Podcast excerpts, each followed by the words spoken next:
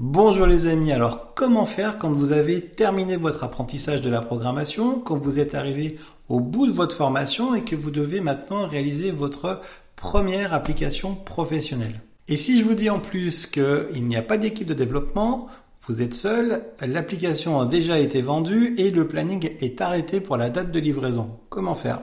Eh bien, c'est ce qu'on va voir dans cette vidéo. Je vais vous partager quelle a été ma première application professionnelle et surtout quelles ont été mes erreurs pour ne pas reproduire les mêmes. C'est parti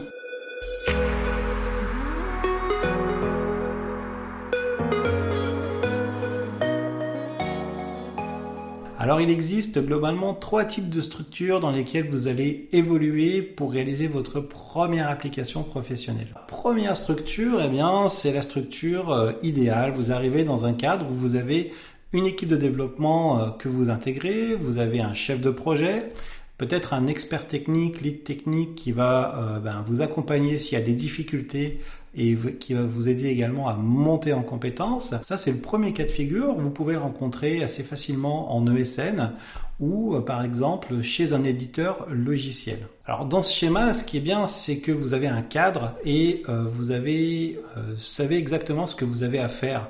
Vous avez des spécifications, vous n'avez plus qu'à créer votre écran ou votre feature, votre fonctionnalité qui a été demandée. Le deuxième cadre dans lequel vous allez pouvoir vous inscrire, c'est par exemple celui des startups où il y a un socle technique qui a déjà été mis en place mais qui va évoluer très rapidement au fur et à mesure que la startup va grossir. Vous intégrez peut-être une équipe de 10 personnes qui va monter rapidement à 50 personnes, peut-être 100 personnes, si la startup a du succès bien sûr. Et là, vous allez euh, avoir besoin d'être beaucoup plus polyvalent, peut-être un peu moins expert. C'est beaucoup plus riche, mais finalement, vous n'allez pas euh, travailler une expertise bien précise que vous pourrez euh, valoriser sur votre CV. En contrepartie, vous allez pouvoir bien sûr valoriser une expérience en startup avec une polyvalence qui va vous permettre de toucher plusieurs outils, plusieurs langages peut-être, plusieurs technologies et plusieurs points de vue. Très enrichissant. Et puis il y a le troisième schéma qui est euh, beaucoup moins répandu, mais c'est celui par lequel j'ai commencé. Euh, c'est un schéma où la créativité est au rendez-vous, où on est seul aux manettes, donc on peut choisir tout ce qu'on veut. Mais le problème, c'est qu'il va falloir être au rendez-vous des impératifs qui ont été pris auprès du client.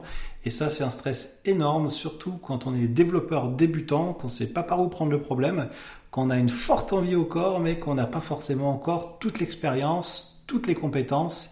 Et on va faire finalement beaucoup d'erreurs. J'adore quand un plan se déroule sans accroc. Alors on va beaucoup apprendre, mais justement dans cette vidéo, je vais vous expliquer les erreurs que j'ai commises et comment ne pas reproduire les mêmes. Si vous suivez la chaîne depuis un moment, vous devez savoir que j'ai commencé ma carrière en tant que technicien système et réseau. C'est-à-dire que euh, je configurais des serveurs en entreprise, euh, je configurais des VPN pour mettre ces entreprises en réseau sur différents sites distants, les sauvegardes, les déploiements euh, mutualisés, les déploiements généraux d'applications à travers tous les postes et bien d'autres choses encore. Alors, comment j'ai fait finalement pour basculer développeur et comment est venue cette opportunité de première application professionnelle? Eh bien, tout simplement, mon patron de l'époque avait détecté une, euh, quelque chose qui pouvait être automatisé chez un client pour lequel on intervenait, une société de transport, où il y avait une prestation de euh, système et réseau justement. Et en discutant des fonctionnements de l'entreprise, il s'était aperçu qu'il y avait des retours, il y avait des tournées qui étaient faites par les chauffeurs routiers. Et au retour de tournée, il y avait un, bon de livraison qui était euh, saisi. En fait, il y avait un code barre dessus, mais ce code barre était euh, saisi, ces numéros étaient saisis parce que c'était un numéro de référence d'un système d'information. Mais il y avait beaucoup, beaucoup de retours. Il pouvait y avoir euh, peut-être 60, 100, 200 en une heure euh, retours qui arrivaient de plusieurs routiers et qu'il fallait traiter ça avec plusieurs opératrices. Et donc il s'est dit mais pourquoi on scannerait pas justement euh, eh bien ce code barre avec justement le scan de l'image et du code barre? Et puis comme le code barre est reconnu, les informations qui sont dedans sont déjà traitées pour dire ben ce retour de tournée est revenu et donc il peut être réintégré dans le système d'information. Il s'est dit on peut faire une application pour ça. Alors il est revenu du rendez-vous client et est venu me voir, il m'a fait Nicolas, ça t'intéresserait de développer une application super sympa euh, pour un client dans le monde du transport, ça va être génial. J'adore quand un plan se déroule sans accroc. Alors moi je me suis dit bah oui j'ai eu des étoiles qui ont brillé le, développement c'est quelque chose j'étais passionné avant vous le savez hein, dès le lycée et là pour moi c'était l'occasion de vraiment mettre le pied à l'étrier mais finalement sans réelle expérience euh, du développement d'une application professionnelle. Alors il m'a dit ben euh, combien de temps il faut à peu près pour développer ça? Il m'a fait un petit dessin, il m'a fait un gros dessin, je crois que c'était sur une feuille à 3 et ça ça m'a servi finalement de spécification euh, pour commencer à réfléchir à un chiffrage euh, sur quelque chose que je n'avais jamais fait, avec des technologies que je ne connaissais pas, mais par contre avec une date de livraison parce que forcément il y avait un engagement qui avait été pris en se disant bon bah c'est grosso modo à peu près ce nombre de jours qui a été pris justement par mon, mon responsable de l'époque et puis bah, il fallait euh, finalement arriver à faire tenir une application dans ce nombre de jours. Et là, c'était pas évident. J'avais vu justement que Microsoft avait sorti quelque chose de formidable qui s'appelait le C Sharp.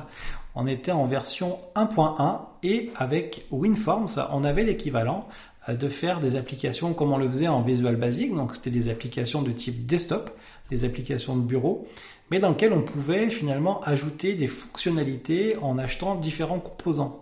Par exemple, on pouvait acheter un composant de reconnaissance de code barre et ça nous évitait justement d'avoir à tout réinventer, à coder un système de détection de code barre. Une des premières erreurs que j'ai fait, c'est de partir directement dans le technique hein, en se disant que le temps que j'allais passer, c'était uniquement le temps où j'allais coder.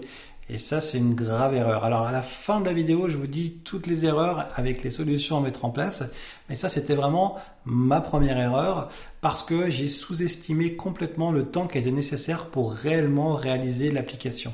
À côté de ça, c'était formidable parce que j'avais euh, la liberté entre les mains et j'avais choisi de euh, définir une interface graphique comme Outlook, c'est-à-dire Outlook 2003 à l'époque, si je dis pas de bêtises. Et donc, euh, comme vous aviez des mails qui pouvaient arriver, eh bien là, il y avait un système qui permettait de voir arriver des bandeaux avec une miniature du bon de livraison, comme si on recevait un mail, sauf que c'était le résultat du scan. L'opératrice pouvait scanner 10 bons 20 bons et elle avait directement le résultat comme une liste d'emails et pour chaque bon il y avait une détection automatique du code barre avec des couleurs rouge si le code barre n'avait pas été bien reconnu et vert si le code barre était OK. Si le code barre était OK, elle avait plus qu'un bouton euh, du style envoyer et ça synchronisait toutes les images, toutes les informations avec le système d'information. Si le bouton était rouge, s'il y avait un élément rouge, c'est-à-dire que euh, l'image avait été mal détectée par rapport à un problème de scan, le bon de livraison n'était pas bon, elle pouvait éditer un par un les éléments pour taper le bon code qu'elle pouvait lire directement sur le bon de livraison. Alors ça, c'est quelque chose qui était vraiment formidable parce que ça permettait d'automatiser et de faire gagner beaucoup de temps aux opératrices. Euh, je m'éclatais et surtout je me disais que finalement, si on arrivait à tenir les délais, à tenir les engagements, eh bien, on allait pouvoir ouvrir une cellule de développement, euh, créer d'autres applications et pourquoi pas embaucher d'autres développeurs et ouvrir une branche développement dans l'entreprise dans, laquelle j'étais. Donc, qu'est-ce que j'ai fait? Eh ben, je suis parti sur mes lignes de code, je suis parti euh, directement à faire mes implémentations sur mon poste. J'avais installé un scanner manuel vous savez, les petits les scanners A4 qu'on a. Et je faisais mes tests, et je faisais mes tests, et finalement, ça fonctionnait. Alors, je passais beaucoup de temps, je passais mes soirs, je passais de temps en temps mes week-ends. Hein, je vous rappelle qu'il y avait le délai qui était fixé et que j'avais une montée en compétences.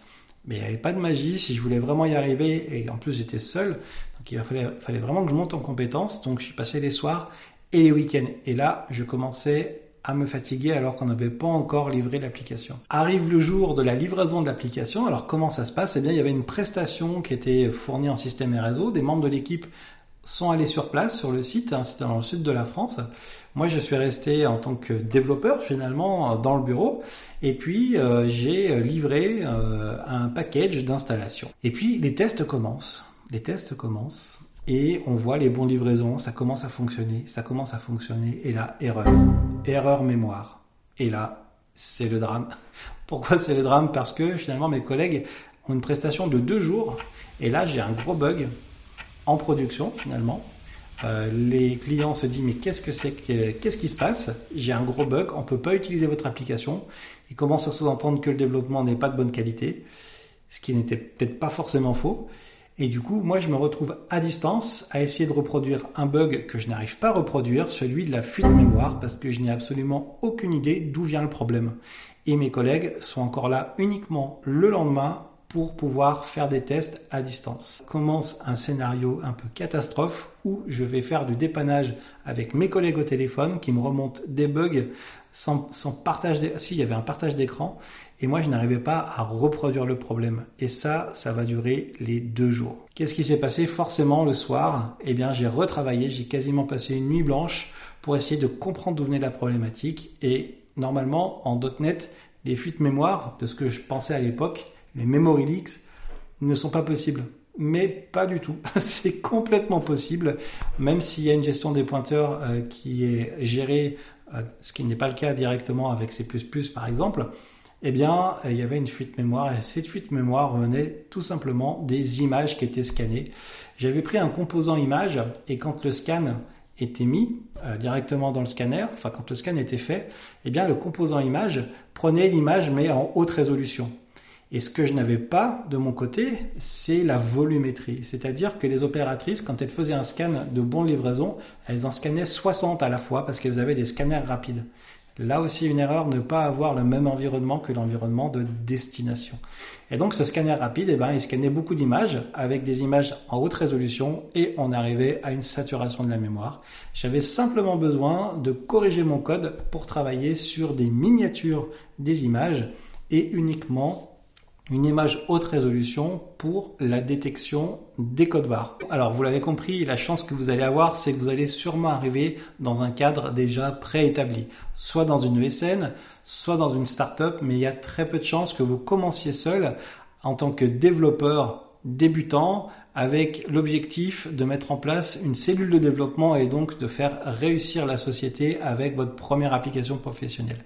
L'erreur numéro une, c'est d'avoir le poste de développeur comme poste de référence. Bien sûr, il faut avoir le plus tôt possible l'environnement d'exécution de l'application le plus proche possible de l'environnement de destination qui aura en production plus votre environnement est proche, plus eh les bugs seront similaires avec la capacité de reproduire facilement les anomalies qui n'ont pas pu être détectées en amont. Le deuxième point qui était important, c'est ne pas avoir fait assez de tests. Euh, les tests unitaires n'existaient pas de la même façon qu'aujourd'hui, en tout cas ils n'étaient pas aussi répandus et aussi industrialisés, et surtout je ne les avais pas pris en compte dans mon chiffrage. Ne sous-estimez pas le temps nécessaire des tests. Quand on vous demande sur une tâche combien de temps il va falloir pour le coder, il ne faut pas oublier combien de temps il faut pour le tester. Alors aujourd'hui, c'est beaucoup plus facile, il y a des bonnes pratiques, euh, mais ça fait partie des choses quand on débute et qu'on n'a personne sur qui s'appuyer, ben, qu'on aimerait bien avoir comme conseil. Troisième conseil, ne pas surestimer vos capacités. Même si vous êtes doué, si vous avez la passion, si vous avez l'envie, euh, c'est toujours intéressant d'avoir un POC, un Proof of Concept, c'est-à-dire un socle minimal applicatif qui fonctionne, qui n'a pas toutes les fonctionnalités, mais qui euh, vous permet de vous assurer que vous avez le niveau minimal de compétences nécessaires pour réaliser l'application et vous engager sur un temps de réalisation. Pensez à chiffrer votre montée en compétences. C'est important de savoir évaluer votre niveau sur une technologie. Euh, sur une typologie de projet et si vous avez besoin de monter en compétence, eh bien il faut le dire en amont et il faut le prévoir, l'anticiper et le chiffrer. C'est important pour ne pas passer des soirs et des week-ends, surtout quand on est tout seul. Erreur supplémentaire à ne pas reproduire, ne sous-estimez pas la gestion de projet, l'importance de la gestion de projet, même si le projet est petit, euh, dans le fait d'avoir une application qui fonctionne et qui correspond aux besoins du client. Comme je vous l'ai dit, les spécifications étaient inexistantes. Hein. J'avais mon responsable qui était revenu d'un rendez-vous client avec euh, finalement des dessins de ce que devait faire l'application. Donc j'avais une feuille A3 avec des dessins et c'est là-dessus que je devais baser euh, finalement mon application. J'adore quand un plan se déroule sans accroc. Résultat, il y a eu beaucoup d'allers-retours avec le client euh, qui, pour spécifier finalement, aller à l'essentiel, savoir ce que devait vraiment faire l'application, euh, ce qui n'avait pas été écrit, en tout cas dessiné. Et ça, c'était une vraie erreur. Hein. Dans une gestion de projet, vous avez bien une expression du besoin, vous avez bien des spécifications, vous avez tout un cadre. Euh, sur les projets un peu plus gros, vous avez un document d'architecture. Vous avez les spécifications euh, fonctionnelles, les spécifications techniques, il y a différentes méthodes de projet. Euh, mais donc du coup ne sous-estimez pas cette partie-là parce qu'elle fait partie du chiffrage, elle est nécessaire et elle garantit que le client est satisfait du début jusqu'à la fin de la livraison de l'application parce que il y a une expérience client aussi dans le fait de voir son projet se réaliser, une confiance sur les personnes qui le réalisent de manière professionnelle et il est important de donner de la visibilité à votre client. Et dernier conseil, alors il y en aurait plein d'autres hein, d'ailleurs, mettez en description si vous avez des questions euh, sur ce sujet-là, sur euh, votre première application professionnelle, ou même si vous voulez partager euh, des retours sur votre première application professionnelle, comment ça s'est passé pour vous.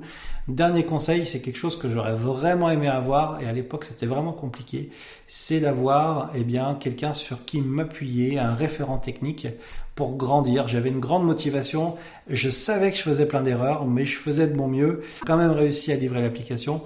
On a réussi à la faire fonctionner, c'était rock'n'roll euh, c'était vraiment compliqué. Et du coup, avoir quelqu'un pour m'épauler, avoir euh, un senior qui vous accompagne, qui vous explique, qui vous évite de faire les mêmes erreurs, eh bien, c'est aussi quelque chose de précieux. Finalement, que retirer de cette première expérience professionnelle, de ma première application? C'était quelque chose de formidable parce que on a réussi à livrer l'application. Je suis monté en compétence sur le langage C Sharp, sur le framework .NET 1.1, c'est quelque chose que j'ai pu réutiliser plus tard puisque j'ai fait partie d'un centre d'expertise Microsoft dans un grand groupe. J'ai appris également eh bien, de toutes mes erreurs. Euh, les applications ont continué à être développées euh, et à être vendues dans cette société. Donc il y a eu une diversification. Il n'y avait plus que du système et réseau, mais il y avait aussi ensuite un pôle développement. Un ingénieur m'a rejoint. Ensuite, une équipe offshore. Et euh, bah, quand je suis parti de cette société, il y avait six développeurs. Donc c'était vraiment quelque chose de, très sympa, de très valorisant. Euh, c'était euh, très tendu, c'était très rock'n'roll, c'était un petit peu l'agence touriste, hein, arriver avec des specs qui sont dessinés sur un schéma et puis faire une application avec une date qui est déjà définie euh, de livraison avec un développeur junior sans expérience mais avec beaucoup de confiance, eh bien ça a fonctionné. On a transpiré, mais finalement j'en garde vraiment un super souvenir. Alors il y a peu de chances que vous soyez dans ce domaine-là. Vous allez sûrement arriver avec un cadre déjà défini. Et c'est tant mieux. N'hésitez pas à demander, n'hésitez pas à dire que vous ne savez pas. Euh, prévoyez du temps pour monter en compétences et surtout prenez beaucoup de plaisir à faire du code. Alors si euh, eh bien vous voulez démarrer par exemple une carrière de développeur, vous pouvez télécharger gratuitement le guide d'un ami pour démarrer une carrière de développeur en six étapes. C'est un guide que j'ai fait avec amour, avec humour. Et si vous voulez euh, ben, commencer par maîtriser le premier pilier de la programmation, j'ai justement euh, mis en place une formation gratuite euh, sur l'enseignement de l'algorithmique la cuisine. Alors vous allez voir, c'est assez innovant, il y a beaucoup de choses qui ont été, euh, il y a un gros travail qui a été fait pour faciliter votre apprentissage, votre mémorisation, avec des éléments qui pourront réellement vous aider. Il y a le guide du codeur à l'intérieur à la fin avec des algorithmes qui sont utilisés le plus couramment euh, ben, dans les projets de tous les jours en entreprise. Voilà, moi je vous retrouve très très vite, je vous dis à bientôt, ciao ciao